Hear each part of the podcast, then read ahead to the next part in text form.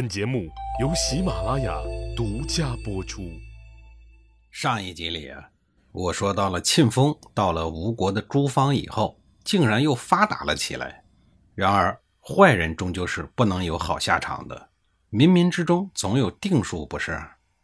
公元前五三八年，楚灵王为了树立威信，率领大军伐吴，围攻了诸方这个地方。八月，楚军攻破了诸方。不但将庆丰杀死，还净灭其族。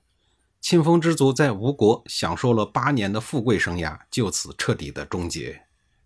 崔杼与庆丰这两大齐国的丞相，在两年内先后被齐国人推翻。崔杼死后，其尸体遭辱；庆丰被赶走后的第八年，其家族被楚灵王所灭。如此的下场，固然是由于他们混乱国政而造成的。是丝毫不值得同情的。然而，崔杼和庆封之乱对齐国未来的影响却更为巨大。通过剿灭崔、庆两大家族，齐国新一代大氏族相继崛起。这其中就有著名的田氏家族。庆氏一灭，田氏就顺势崛起。崛起的第一步，自然是想方设法的快速壮大自己。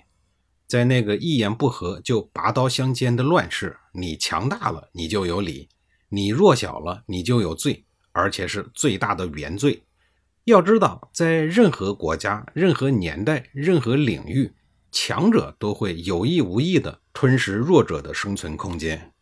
保护自己的最好方法就是壮大自己，而在乱世之中，壮大自己的手段当然不能靠缓慢的发明创造。也不能靠更缓慢的勤劳致富，除此之外，唯有掠夺。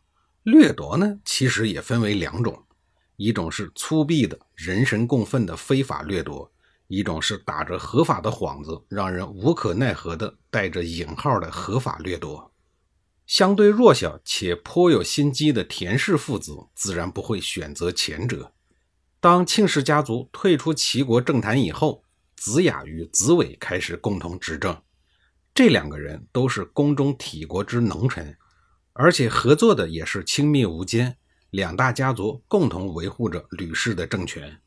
而在推翻庆氏家族的过程中，一直想坐收渔利的田文子、田文宇父子，虽然也分到了一些好处，但却并没有进入齐国政权的核心，而是一直游走在边缘。这也是没办法的事儿，谁让你们是外姓呢？这个天然条件决定了田氏家族没有办法与同为齐国王室后代的子雅与子伟竞争。面对这个不满意的局面，田氏父子虽然表面接受，但内心却充满了不忿。到了公元前五三九年和公元前五三四年，子雅和子伟相继走到了生命的尽头。子雅的儿子栾师与子伟的儿子高强世袭了政权。先后走上了政权的中央，田无宇见自己的家族始终不能跻身最高层，便开始在栾师与高强两个人之间实施挑拨离间之阴招，结果让田无宇大失所望。这两家是同姓世交，根本不受诱惑呀！一计不成，那就再想一计。我再说一下联合推翻庆氏的四大家族的情况。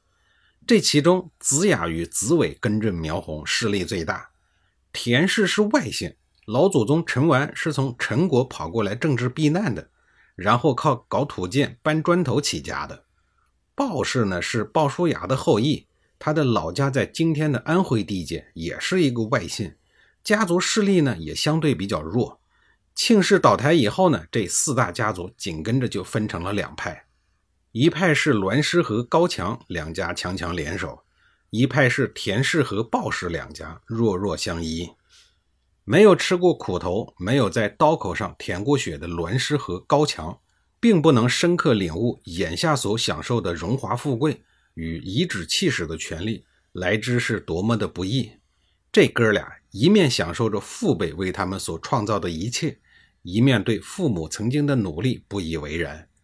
在他们看来，人生的成就并不需要费劲巴拉的身体力行的去战斗，靠嘴巴说说就行。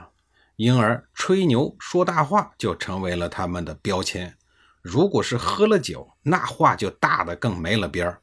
简直大如大地之边，高如苍穹之巅，低如瀚海之底。这一天，哥俩呼朋唤友，又聚在了一起，开怀畅饮。酒醉朦胧之后，栾师当着众人的面大放厥词，说：“不是我吹牛啊，鲍氏、田氏要是敢不听我的指挥，我灭他们俩就像踩一只蚂蚁一样。”高强也不甘落后的说：“就他们俩都不值得我踩。”这一种狂妄至极的言论，已经不止一次的传到了田氏和鲍氏的耳朵里。这让鲍氏、田氏两家惶恐不安，处处提防。又一天晚上，高强喝了个半醉，准备到栾师家里继续喝。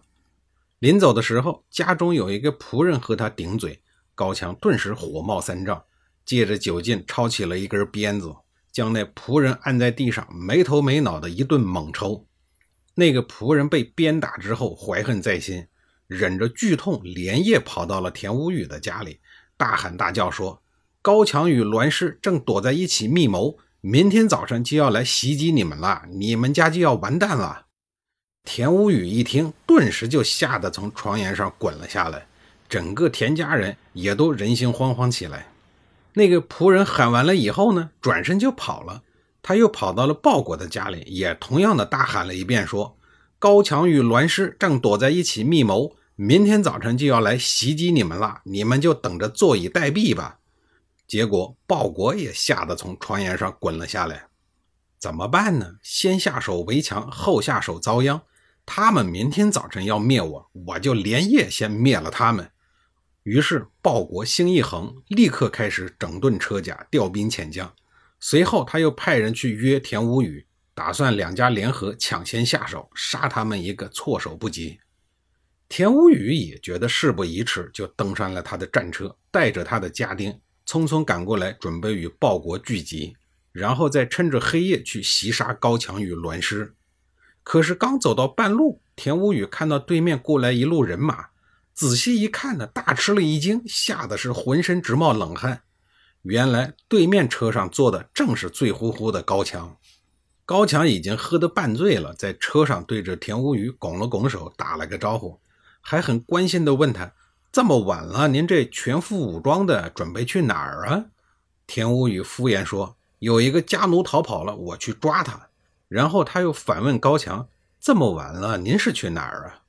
高强开开心心地回答说：“我要去栾师家里喝酒去，今天一定要跟他分一个上下。”分别以后，田无宇急速前进，来到了鲍国的门口。只见鲍国浑身披挂，手持长弓大戟，车途济济，戈甲森森。早已经做好了出征的准备。田无宇把路遇高强的情况对鲍国说了以后，鲍国跺着脚说：“哎呀，我们都被他那个家奴的虚言假语给骗了，看把我们给紧张的。算了吧，都回去吧。”那么田无宇是怎么回答的呀？下一集里呀，我再给您详细的讲述。